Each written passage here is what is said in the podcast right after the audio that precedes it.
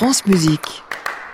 Et donc en direct de la Cité des Congrès à Nantes où Aurélie Moreau est venue me rejoindre en studio. Bonjour Aurélie. Bonjour Gabriel, bonjour à tous. Alors ce matin, euh, donc en direct de cette euh, folle journée de Nantes, festival qui propose cette année 153 concerts dans la région nantaise et 290 concerts à Nantes. Une folle journée créée en 1995 qui réunit aujourd'hui plus de 1000 musiciens et met en vente quelques 138 000 billets pour assister aux concerts qui vont s'enchaîner jusqu'à demain soir. Et puisque nous sommes ici à Nantes ce matin, on se demande quel est l'impact des festivals de musique sur notre bien-être. Vous avez une petite idée de quelle pourrait être la réponse, Gabriel? Alors en tout cas, personnellement, les, les, festivals me font du bien. Je ne sais pas vous, Aurélie. À moi aussi, ils me font du bien. Attendez de savoir la suite, vous pourrez être surprise.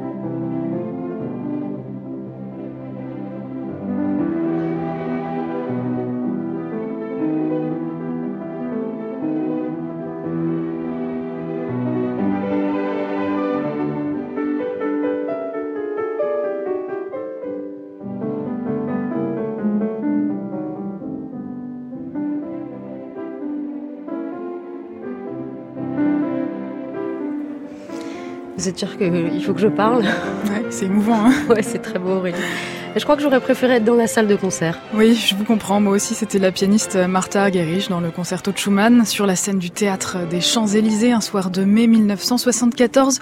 Mais revenons à nos moutons, si vous le voulez bien, car si je vous ai fait écouter cet extrait de concert ce matin, c'est pour vous parler des résultats d'une étude menée par une équipe de chercheurs australiens qui montre que participer à des festivals, donc assister à des concerts, améliore notre bien-être psychologique et social. Pour le prouver, des chercheurs ont sélectionné 1000 personnes, 1000 personnes ayant déjà fréquenté des festivals avec l'objectif de cerner les raisons qui poussaient ces 1000 personnes à participer à ce type d'événement. Ces chercheurs leur ont ensuite posé quelques questions. Ils leur ont demandé pourquoi ils se rendaient à des festivals, ce qu'ils appréciaient le plus pendant cet événement. Ils se sont également intéressés aux thèmes autour desquels tournaient les discussions des festivaliers.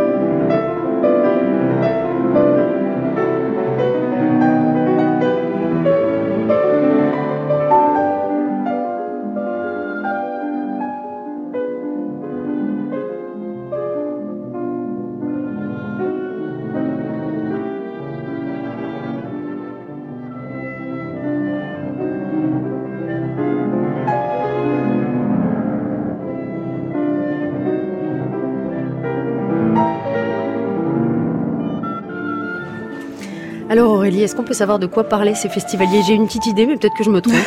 oui, on peut savoir, euh, ils abordaient quatre grands sujets. La découverte de nouveaux ensembles, l'ambiance, la rupture avec un quotidien parfois monotone et l'expérience sociale qui leur permettait de se réunir entre amis, mais aussi de faire de nouvelles rencontres. Et alors, pourquoi les festivals rendraient plus heureux qu'un concert lambda? Bien tout simplement car le fait de vivre une expérience musicale collective entraîne un sentiment de contentement. L'expérience musicale et la rupture avec le quotidien sont avérées être directement associées au niveau de bien-être psychologique et social des participants à cette vaste étude. Verdict, les festivals ont donc bien un véritable impact sur notre bien-être.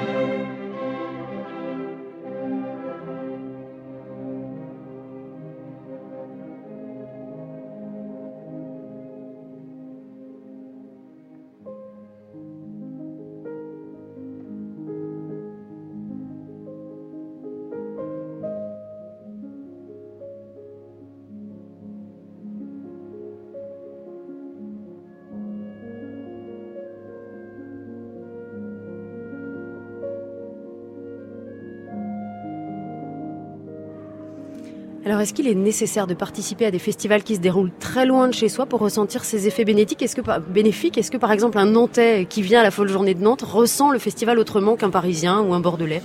Oui, euh, bon à vrai dire pas du tout. Ce qui importe vraiment c'est de vivre un, événement en communauté. Vous vous souvenez, nous avions déjà évoqué la question il y a quelques mois en nous demandant si nous ressentions plus d'émotion en nous rendant à un concert plutôt qu'en écoutant un disque tranquillement dans notre salon et la réponse était oui. C'est ce qu'avaient expliqué des neuroscientifiques de l'université de Western au Canada. Ils avaient posé sur le crâne de spectateurs d'un concert des électrodes afin de mesurer l'activité électrique de leur cerveau. Ils avaient constaté que pendant un concert, les ondes cérébrales des personnes dans le public avaient tendance à se synchroniser. Une synchronisation quasiment inexistante lorsque ces mêmes personnes écoutaient de la musique enregistrée ce qui confirme le fait que la musique agit comme un synchronisateur d'émotions.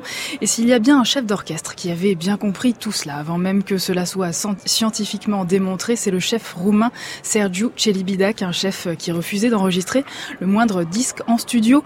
Les seuls témoignages de son art sont donc des enregistrements de concerts, notamment ceux captés par les radios dont il a dirigé les orchestres, comme l'orchestre de la radio de Stuttgart, dont voici la superbe interprétation très enjouée et pleine de vie de la dernière partie du poème symphonique De Rimsky-Korsakov.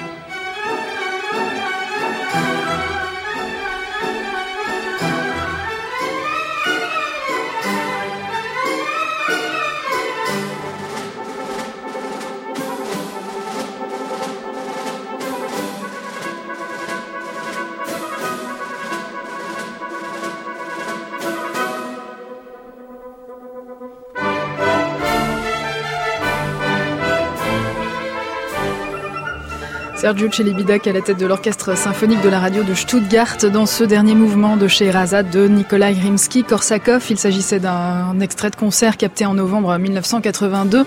Concert dirigé par le chef roumain Celibidac, un chef génial qui refusait d'enregistrer le moindre disque en studio car selon lui, la musique exige un renouvellement permanent et elle ne pouvait s'entendre qu'une seule fois dans un cadre précis et puisque l'étude mentionnée il y a quelques minutes nous dit que Celibidac avait raison, il ne faut pas hésiter une seule seconde à écumer les festival car ils nous rendent heureux. Et nous sommes heureux à la folle journée de Nantes. Oui, je crois que nous sommes heureux. Oui. Merci beaucoup Aurélie, c'est promis, on va suivre vos conseils. Je vous dis à demain dimanche pour le meilleur des concerts de Radio France. Votre chronique La musique vous fait du bien est à réécouter sur notre site francemusique.fr. Je vous retrouve aussi samedi prochain, mais nous vous retrouvons tous tout à l'heure parce que vous présentez quelques concerts encore aujourd'hui. Et juste après France Musique est à vous, quel concert présentez-vous Le concert de euh, Emmanuel Strosser et Claire Désert avec les sœurs Bigiac, donc du deux pianos, huit mains. Merci beaucoup Aurélie. Merci Gabriel. À réécouter sur francemusique.fr.